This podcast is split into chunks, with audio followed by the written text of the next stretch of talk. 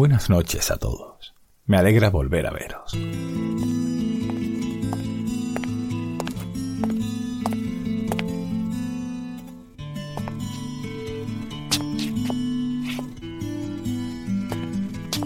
Me gustaría comentaros que el programa de hoy, para mí, es un tanto especial por varios motivos.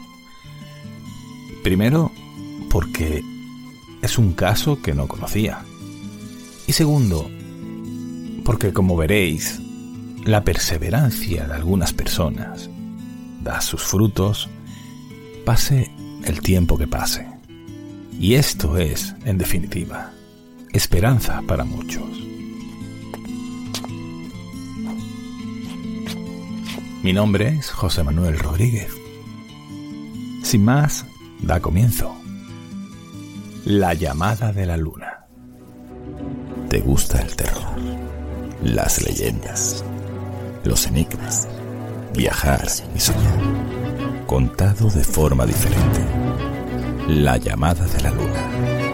Donde podrás leer. Con los ojos cerrados. Con José Manuel Rodríguez.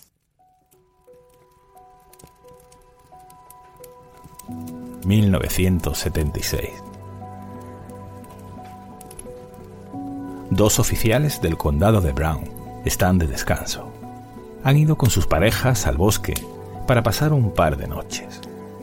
Es una zona especialmente bella de recreo, donde suelen acampar casi a diario parejas y familias completas. Ha anochecido y los cuatro se encuentran charlando, comiendo y bebiendo alrededor del fuego. Sus tiendas están a un par de metros. ¿Qué me dices de Tom? No es mal chico. Es raro, pero me hizo gracia el primer día que entró a la oficina. es normal. Era su primer día. Me ha dicho que hace tiempo que no duerme con su mujer. Entonces, ¿con quién duerme? Supongo que solo en el sofá, por ello. Se encuentran tranquilos, charlando de sus compañeros de trabajo, cuando uno de ellos se queda mirando fijamente entre las sombras de la oscuridad del bosque. Cree ver una persona de pie, observándolos. ¡Eh! ¿Quién anda ahí? ¿Qué pasa? Me ha parecido ver a alguien de pie, allí, junto a aquel árbol. No veo a nadie. No lo sé. Siguen sin más, tomando alguna cerveza, recordando anécdotas, pero no están del todo tranquilos miran de un lado a otro. La sonrisa que tenían antes se ha borrado. Son policías.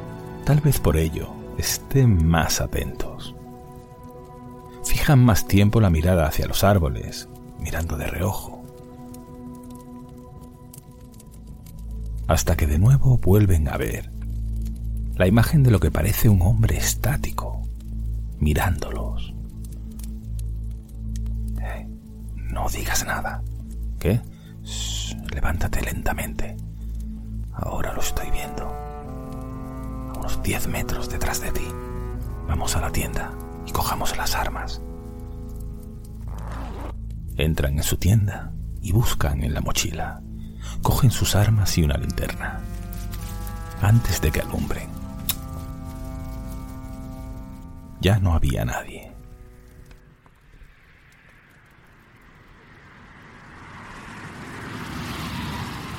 Son las 14.30.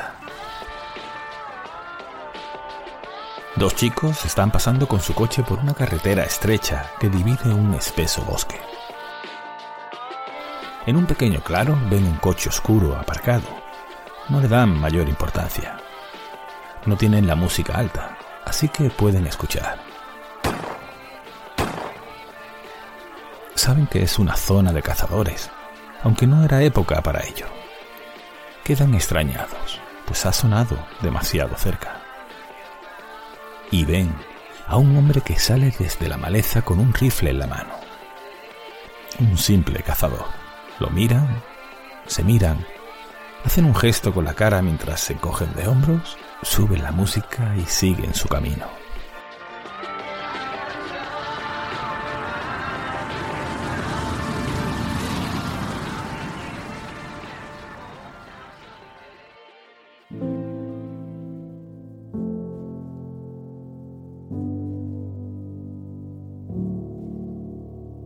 Junio de 1976. Helen Mathis tiene 24 años.